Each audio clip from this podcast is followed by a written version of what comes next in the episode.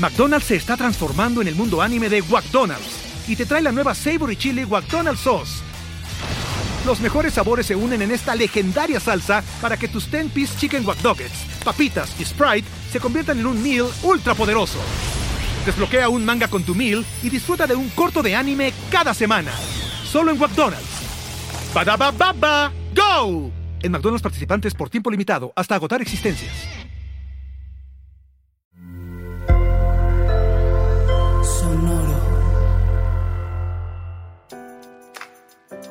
Bienvenidos a SOS, un espacio dentro del podcast de Supracortical, donde escuchamos exactamente ese mensaje, esa pregunta que tú tienes, para que podamos platicar sobre algo que nos ayude a todos a elevar la calidad de nuestra vida. Yo soy el doctor Rafa López, vamos a comenzar.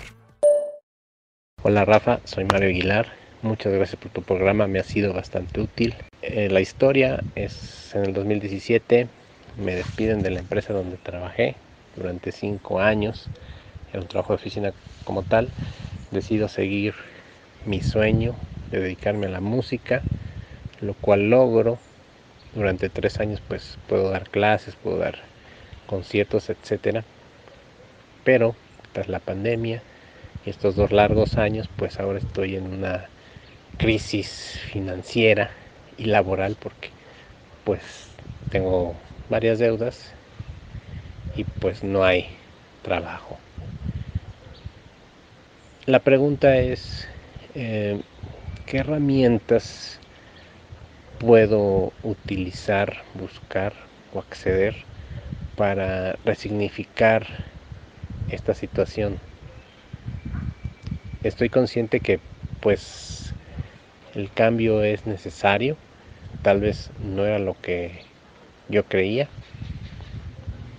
pero cómo manejar esta situación de tal vez dar el volantazo y buscar tal vez otro trabajo de oficina o emprender un negocio, no sé, cuáles serían las herramientas. Un saludo, mi Rafa, muchas gracias.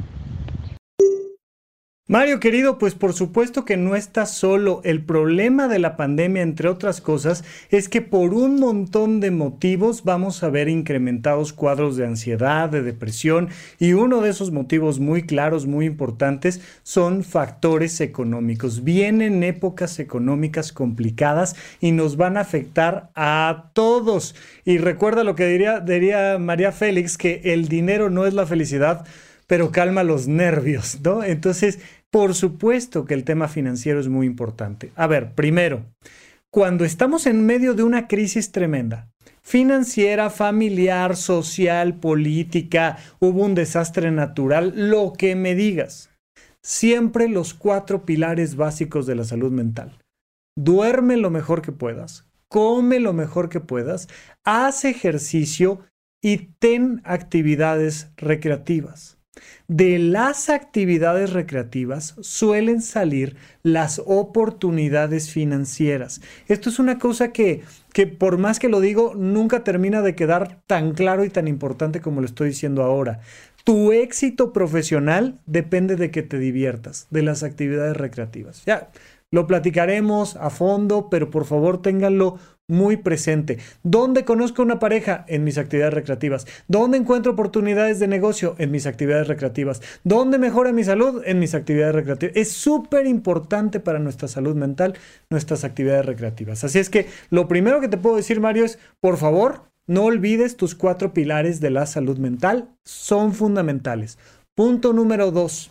Solemos cometer el error de creer que hay muchas cosas en nuestra vida que no requieren de una asesoría profesional.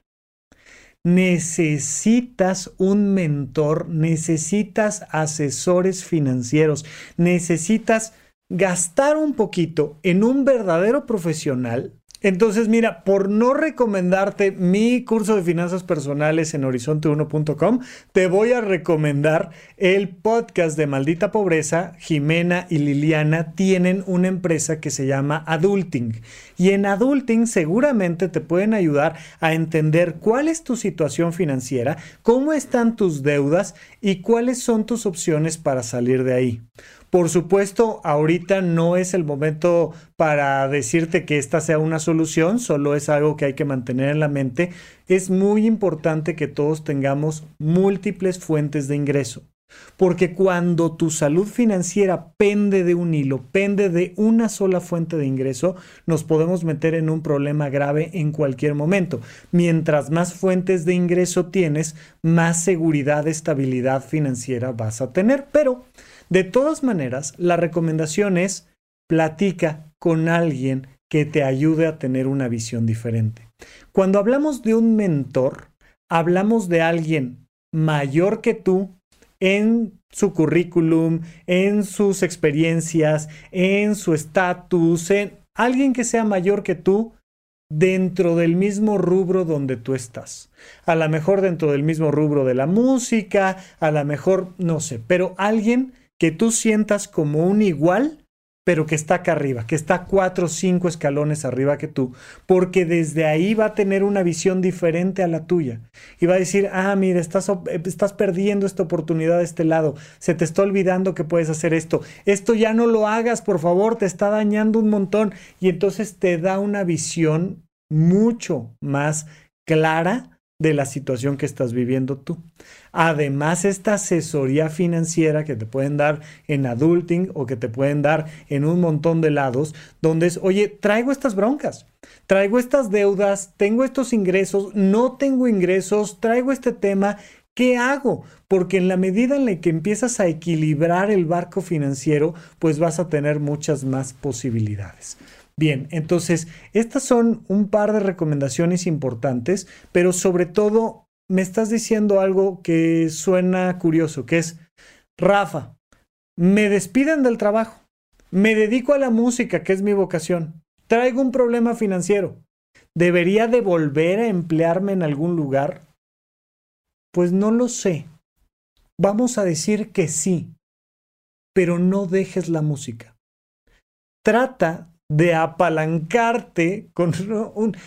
Si alguien te contrata y te dice, oye, te quiero aquí para cerrar cajas de cartón, que esa no es tu vocación, pues cierras cajas de cartón, recibes dinero para equilibrar tus finanzas y sigues haciendo tu vocación sigues dando clases, sigues dando conciertos, sigues haciendo tocadas, sigues buscando otras maneras de generar recursos con la música, vendiendo, reparando instrumentos, no sé qué, no sé haciendo qué. Pero por favor, nunca renunciemos a nuestra vocación. Dice el filósofo don Ramón, ¿no? Ramón Valdés, eh, hermano de Tintán, dice, cuando el hambre aprieta, la vergüenza floja. Y sí, pues hay un momento donde si financieramente no estás bien, pues necesitas regresar al cubículo, a la oficina, a cerrar cajas de cartón, a no sé a qué, a lamer timbres postales, hombre, o sea, no sé a qué, pero nunca dejes tu vocación. De hecho, nunca dejes tus vocaciones, porque todos tenemos múltiples vocaciones. Y trata de generar 10 pesos con esa vocación. No importa que sea solo, este, este mes solo generé 400 pesos de mi vocación. No dejes de generar recursos con tu vocación a la par de tener un, un, negocio o un empleo o lo que necesites para estabilizar tus finanzas. Porque siempre vamos a buscar estabilidad aquí, pero cuando las cosas mejoren, regresar ahora al tema del desarrollo vocacional y de las múltiples fuentes de ingreso a través de nuestro desarrollo vocacional. Vamos con nuestra siguiente pregunta. Hola Rafa, ¿qué tal? Mi nombre es Juan. Primero que nada quisiera hacerte saber de mi gratitud y mi admiración por tu trabajo. La situación que quiero abordar es la siguiente. ¿Con qué herramientas emocionales contamos las personas o cuál debería ser el diálogo interno para disminuir la fatiga emocional que causa el mobbing en nuestros trabajos.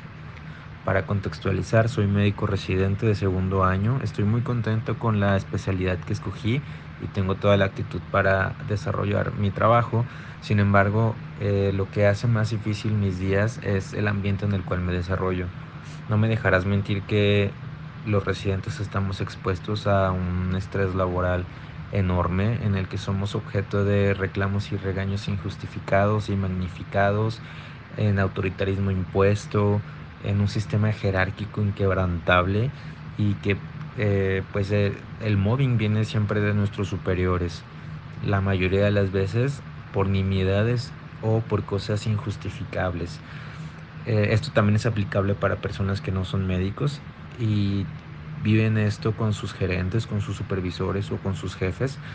entonces, cuando la situación, el mobbing, no puede modificarse, ¿qué es lo que nosotros podemos hacer para que no nos afecte tanto en el día a día? Muchas gracias Rafa y saludos hasta la Ciudad de México. Juan, colega querido, te mando un abrazo. Oye, es un tema, es un tema porque la respuesta que te puedo dar puede ser muy simplista y evidentemente no siempre tenemos la posibilidad de tomar la respuesta más sencilla y simple. Mira, salgámonos de esos trabajos. Abandonemos esas residencias, dejemos de lado estos lugares donde el ambiente laboral es tóxico. Yo sé que es prácticamente imposible lo que te estoy diciendo, lo entiendo perfectamente, pero sí tenemos que al menos empezarnos a imaginar que no vamos a tolerar el abuso laboral, que no vamos a tolerar un ambiente laboral tóxico. Es que de verdad que es improductivo, es estúpido, es retrógrada. No es posible que en el mundo de la medicina sigamos teniendo una estructura social jerárquica de agresiones constantes. De verdad que no es posible. Yo tengo el gusto de ser egresado del Instituto Nacional de Psiquiatría y te puedo decir que sin duda es uno de los lugares con mejor ambiente laboral del mundo de la medicina en Latinoamérica.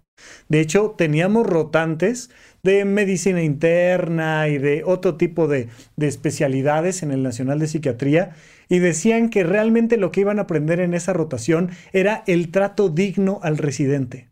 O sea, de decir, hola, ¿cómo estás? No te preocupes, vamos a resolverlo. Ah, mira, yo te enseño, mira, hagámoslo juntos, ya lo puedes hacer tú, ánimo, échale ganas y...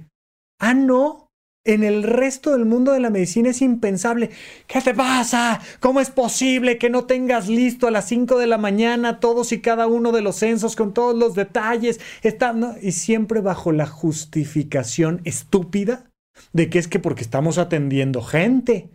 No es cierto. Es un autoritarismo que no tiene sentido. Hice un episodio largo en Medimexa, un podcast hermano al que le mando un gran, gran abrazo, pero hice un podcast largo, me invitaron a la entrevista y entonces platicamos de, de médico sano, mente sana, ¿no? Estábamos platicando de lo importante que es entender este mobbing laboral como estamos viendo hoy en día el acoso con esta perspectiva de género, el acoso a las mujeres en las calles. Tenemos que entender cómo vivimos dentro de un contexto donde a los médicos nos enseñan a soportar violencia, nos enseñan a soportar un mundo autoritario, terrible, horrible. Entonces, bueno, ojalá lo podamos ir cambiando. Y ojalá lo podamos ir cambiando sobre todo con el ejemplo, dejar de estar en esta actitud, porque, porque una característica que tiene esto es que nosotros nos vamos a convertir en los superiores, nos vamos a convertir en el R2 y en el R3 y en el R4 y en el R5 y en el R36 y nosotros somos los que empezamos a guardar gente, a ningunear personas. Odio la frase, no sabes lo mal que vienen los residentes de primer año son residentes de primer año. Es como si volteas a ver a los niños de kinder y dices, no sabes lo estúpidos que son los niños de kinder, no se saben el triángulo. Cuando yo era de kinder, yo sí me sabía el triángulo. Esas son idioteces de todos los hospitales de la gran mayoría de los hospitales, porque insisto, yo vengo de uno que es una excepción y seguramente habrá otros espacios que sean excepcionales, pero, pero es que en verdad tenemos que frenarlo. Bueno, frenémoslo con el ejemplo. No seamos así con los de rangos más bajos. Segundo, pongamos límites y aprendamos a decir, no, no me quedo guardado. Pero tienes toda la razón, la gran ventaja de saber que además esto se va a acabar. En cuatro años, pero se va a acabar. En dos años más, pero se va a acabar. Eso pareciera que no, pero es una cosa muy importante para poder tolerar estas agresiones. Rafa, el, mundo es así, vamos a aceptarlo y tenemos que entrarle y hoy es, hoy me toca guardia y me toca de nuevo ir al hospital. ¿Qué hago? Bien, pon un objetivo mental en el tiempo. Cuando tú pones, así cuando ya sabes el clásico calendario que vas tachando y tachando y tachando días, conforme vas viendo que hay un objetivo concreto, si tú mantienes claro y firme el objetivo, mentalmente es más fácil adaptarte, soportar, eh, modificar este mobbing laboral. Decir, voy por, voy por el 28 de febrero del 2024, voy por el 28 de... y lo, lo pones constante como un objetivo en tu mente. Mira, esto se ha visto en otro tipo de experimentos sociales. Pones una mesa, un juguete, una sábana y a un niño. Y el investigador le dice al niño, me voy a salir si cuando regreso no has visto el juguete que hay aquí abajo, te lo regalo. El investigador se sale, se va a la parte de atrás donde está el espejo con fondo, por supuesto, y entonces está esperando porque el niño evidentemente se va a asomar a ver el juguete. Ya que se asoma, regresa el investigador y el niño así. ¿Te asomaste a ver el juguete, mi amor? No. Ah, muy bien, perfecto. Te lo regalo, no sé qué, tal, tal, tal. Bueno. Esto medían el tiempo que se tardaban los niños en asomarse a ver el juguete y ponían dos grupos, uno con un reloj y otro sin reloj. En uno el investigador decía, mira, cuando esta manecilla llegue aquí, yo regreso. Si hasta entonces no has visto el juguete, te lo regalo. Y a los otros no les decían el dato del reloj. Entonces se dieron cuenta de que para los niños era mucho más fácil si tenían claro un objetivo. Cuando la manecilla llegue ahí, me van a dar el, el juguete. De la otra manera vives en una incertidumbre total. Por favor, el objetivo en tu fecha de graduación, el objetivo en tus eh, próximas vacaciones, el objetivo en tu próximo fin libre. Y aprovecha para ir planeando qué vas a hacer en tu fin libre, en tus vacaciones y una vez que te gradúes, para mejorar tu salud, desarrollar tu vocación, este, mejorar tus vínculos familiares, de pareja, aportar a la sociedad. Si tú empiezas a construir estos castillos mentales y los vas colocando en el fin libre, en las vacaciones, en la graduación, va a ser más fácil que emocionalmente logres llegar a tu objetivo. Ahora, otro punto muy importante, ya lo dije, lo comenté en la pregunta pasada, lo digo siempre, tus cuatro grandes pilares. El problema es que dentro del mundo de la medicina suele costar trabajo dormir bien, comer bien, hacer ejercicio, tener actividades recreativas, pero en la medida de las posibilidades, si puedes dormir cinco minutos más, duerme cinco minutos más. Es súper importante que aunque estés de guardia, hagas lo posible por dormir bien, por comer comida de buena calidad aunque sea un poquito más de buena calidad, por, por, por tener alguna actividad recreativa, por distraerte, por... Quítate este, este lastre mental de, no, tienes que estar estudiando y estudiando y estudiando y estudiando y estudiando y estudiando. No, también hay que comer, también hay que dormir, también hay que hacer ejercicio y también hay que divertirse. En la medida en la que cuidas tus cuatro grandes pilares de la salud mental, pues vamos a tener mejores herramientas emocionales para enfrentarnos a este mobbing laboral. Ahora, por favor, en el caso del que estamos platicando, estamos hablando de que estamos haciendo una especialidad médica y se acaba. Pero hay muchas personas que viven en un trabajo con ambiente laboral tóxico que no están pensando en que se vaya a acabar. Entonces traten de hacerlo, traten de pensar ¿En cuánto tiempo podría escapar de aquí? Les recomiendo, por supuesto, la novela de Montecristo, donde están este, Montecristo con un anciano en el calabozo y, y, le dice uno al otro, le dice el anciano, le dice, vamos a agarrar esta cuchara y vamos a hacer un túnel y vamos a salir de aquí. Le dice, ¿qué te pasa? Nos vamos a tardar 10 años en hacer ese túnel. Y le dice, ¿tienes algo mejor que hacer? Estás en un calabozo, güey. ¿Tienes algo mejor que hacer? Dediquemos 10 años a construir nuestra salida de esta prisión.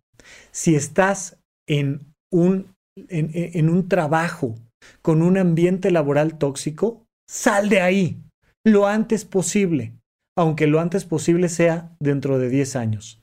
Empieza a estabilizar tus finanzas, cuida tu salud física y mental y ve haciendo lo necesario para dejar ese trabajo y trabajar en otra cosa. Es súper importante. Dejemos de creer que no hay nada que hacer y empecemos a poner límites, empecemos a cuidar nuestra salud, a tener objetivos claros y tener ilusiones y a construir las condiciones que nos permitan salir de un ambiente tóxico. Vamos con nuestra siguiente pregunta. Hola Rafa, la verdad es que tu contenido es súper enriquecedor, me encanta escucharlo y pues de verdad que es como un bálsamo porque en medio de tantos podcasts de gente que es especialista en nada y da consejos, encontrar a alguien que de verdad sabe lo que habla es súper padre tener este acompañamiento, además a la par de, de los tratamientos de terapia. Yo tengo, pues yo creo que ya para tres años que inicié con terapia, he pasado por diferentes tipos de enfoques de la psicología y apenas recientemente con, con una terapia de psicoanálisis ya tengo como ocho meses, pero después de tres años apenas creo que estoy descubriendo de dónde surge todo. Yo vengo de una familia pues complicada, ahora descubrí que el origen es que mi mamá es una persona diagnosticada con trastorno límite de la personalidad junto con ansiedad y depresión y mm, ludopatía y bueno, como que varias cosas que, que se juntan. Y mi duda es porque como, pues no sé si podría decirse víctima, pero como daño colateral al estar cerca de una persona con TLP, eh, no he encontrado algún acompañamiento, algún recurso, algún libro que pueda ayudar a las personas, a los familiares alrededor de, alguien con el trastorno. Todos los materiales que encuentro son para personas que tienen el trastorno, pero pues creo que estos materiales ya llegaron muy tarde. Eh, hace cuatro años que yo no hablo con mi mamá y aún así pues los daños los sigo viviendo todos los días en las personas con las que me relaciono, en, cómo reacciono a, ciertas cosas. El motivo original por el que yo empecé a ir a terapia fue por ataques de ansiedad y pues estoy como en este camino de, de resolverlo, pero pues sí me quedan como muchas dudas de, porque no hay en dónde investigar o, o algo más que me pueda acompañar a entender lo que le hace el trastorno límite de la personalidad a las personas que, que lo viven de cerca y cómo es que también nosotros aprendemos como mecanismo de defensa a, actuar correspondiente a, al trastorno, ¿no? Y eso de pronto pues me ha traído las dudas en si yo también lo puedo desarrollar, no sé, es como un camino un poco solitario y que me gustaría un poco entender más a fondo cómo puedo cambiar mi vida y sobre todo pues no relacionarme pues con, un, eh, eh, con una pareja que tenga este mismo tipo de, de problemas y de situaciones porque he encontrado a lo largo de mi vida pues varios hombres que con los que me relaciono porque me, me hacen sentir de la manera en que yo estoy acostumbrada a sentir el cariño, ¿no? Y que además pues es un choque porque socialmente la figura de la mamá es como lo máximo, el amor incondicional que pues que, que puede existir y, así se lo cree y, y, el no tenerlo pues me da, no sé, me hace sentir diferente tal vez. Eh, no sé si me pudieras platicar un poco más del trastorno y muchas gracias. Amairani, muchísimas gracias por tu pregunta. Es complejo, realmente es complejo. Ya hemos hecho episodios aquí en Supracortical sobre el trastorno límite de personalidad, normalmente los titulamos TLP, eh, para explicar un poco de dónde viene. Y pues es una cadenita donde donde una persona que tiene una infancia complicada, pues desarrolla un trastorno límite de personalidad y entonces, pues por supuesto que genera estas afectaciones en su entorno con sus propios hijos y demás. A ver, el trastorno límite de personalidad no se contagia, no se hereda genéticamente, pero sí, por supuesto, se va desarrollando a lo largo de los primeros años de vida y cuando llegas a la etapa adulta, ya propiamente se puede establecer el diagnóstico de trastorno límite de personalidad. Si hoy por hoy, siendo tú una mujer adulta, no tienes un trastorno límite de personalidad, no vas a tener un trastorno límite de personalidad, no te preocupes.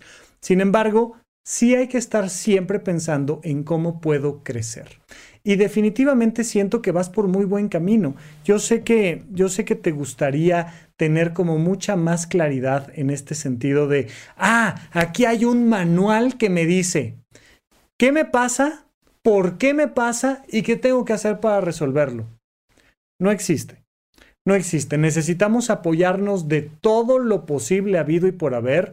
Terapia, libros, cursos, podcasts, videos pero al final de cuentas, aterrizar toda esa información en decisiones concretas. Una recomendación que les hago eh, constantemente aquí en el podcast es identifica esto que estoy haciendo que ya no quiero hacer y que podría dejar de hacer pero que lo sigo haciendo. O esto que no estoy haciendo que ya podría hacer pero que no estoy haciendo hay que encontrar ese pequeño límite de crecimiento personal. Hay un montón de cosas en mi vida que no puedo cambiar. Hay un montón de temas, traumas, eh, situaciones que no puedo cambiar. Esas las tengo que aceptar. Pero no me voy a quedar con esa aceptación. Es decir, no me voy a quedar en una postura negligente de, no, yo ya sí soy, ya, es que así yo soy, es que mi mamá tenía TLP y se friegan y así soy. No. Vamos a hacer un proceso donde por un lado acepto que soy mis heridas, mi forma de ser, pero por otro lado todo el tiempo estoy buscando eso que podría cambiar, esa cosa pequeña que digo, mira, podría ya no gritar de esta manera, o podría ya no tener esta costumbre o este hábito, o podría empezarme a cuidar de esta forma, o podría relajarme así, o meditar cinco minutos en la mañana o este, eh, tener diferentes actividades recreativas o eh, escuchar un podcast que me ayuda, o, pero sobre todo tratar de llevarlo a un proceso de cambios claros y concretos en tu agenda. Vamos a buscar mantenernos en este crecimiento constante por el cual vas muy bien. Creo yo, por las cosas que me vas platicando, pues ya buscaste terapia y estás al pendiente del podcast, ya has escuchado otros contenidos, está fantástico. Vamos a buscar seguir creciendo, pero vamos a enfocarnos en estos elementos concretos. Pero además te recomendaría yo, considera una visita con un psiquiatra, con una psiquiatra. Tal vez hay ciertos momentos en tu vida en el que te podría venir bien ese apoyo extra médico.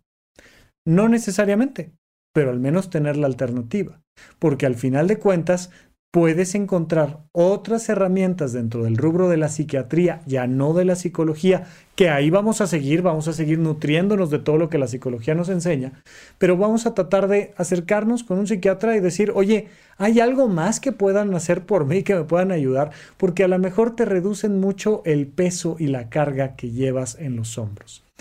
Ahora, por supuesto, la parte de la psiquiatría, la parte de la psicología, pero tenemos que entender que hay este doble proceso que resolver en esta parte más simbólica, personal, interna de esta búsqueda del amor incondicional.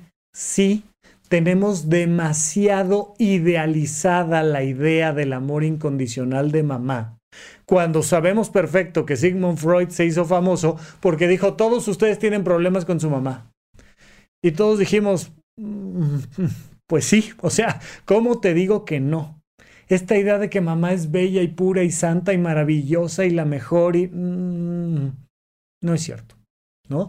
Todos de una u otra manera tenemos estos conflictos y hay que aprender a hacer dos cosas con ese amor condicionado de mamá. Uno, mejorar la relación que tengo con mi mamá, que eso no significa necesariamente acercarme a ella, hablarle y ahora ser las grandes amigas de la vida, que si se puede, por supuesto que esa es la recomendación, pero si no se puede es mejorar mi relación con ella, es aceptar que esta es mi relación con ella, tener la comunicación en un punto el, mejor posible, el más amable, a distancia, lo que corresponda, pero lo podríamos platicar a fondo en una consulta, pero, pero es mejorar la relación con quien sí es mi mamá y al mismo tiempo sustituir todo ese amor incondicional que no me da con fuentes sanas, con vínculos sanos, no solo con parejas con quien genere yo un vínculo sano. Parejas, amigos, socias, este, instituciones, lo que me digas. Otros, otras partes de mi familia, sobrinas, sobrinos, primos, lo que tú me digas. Pero voy a tratar de sustituir eso que me hace falta de mi mamá en otras personas, mentores, coach, socios, lo que tú me digas. Y entonces hacemos este doble proceso. Trato de llevar al máximo de lo posible mi relación con mi mamá, que a veces es poner sana distancia y me parece perfecto. Y por otro lado, sustituir, seguirme alimentando, pero en este alimentarme emocionalmente de otros de la manera más sana posible. Hacemos este elemento donde decimos, ¿Qué es una relación sana? Ah, no hay muchos libros de cómo, cómo entender y superar el haber tenido una madre con trastorno bipolar, con, con trastorno límite de personalidad o bipolar o el que sea, pero con TLP y cómo yo puedo darle la vuelta a eso específicamente. No hay muchos libros al respecto, pero sí hay un sinfín de contenido de qué es tener una relación sana con alguien pues tomo estos ejemplos de relaciones sanas y trato de generar buenas relaciones sanas con mis vecinos, pero con mis amigos, pero con, el mundo. Y entonces sustituyo esta búsqueda de amor, de afecto, de apoyo, de comprensión, de reconocimiento con otras personas. En la medida en la que estoy constantemente buscando generar relaciones sanas, pues es poco probable o es menos probable que empiece a generar relaciones de pareja inadecuadas, tóxicas, peligrosas, con personas que me tratan como me trataba mi mamá.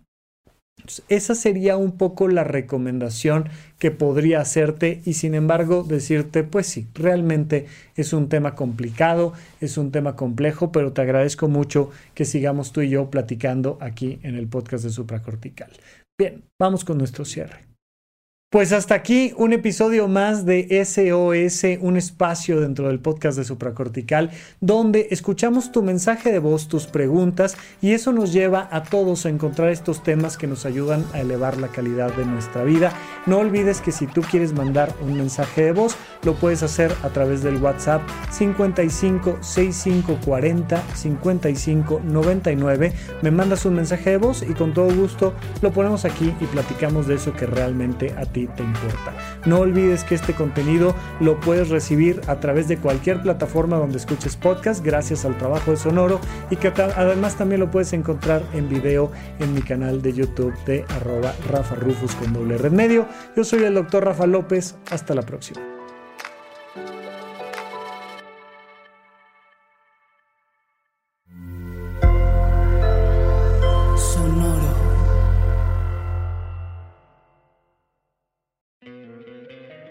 Encantaría tener 100 dólares extra en tu bolsillo?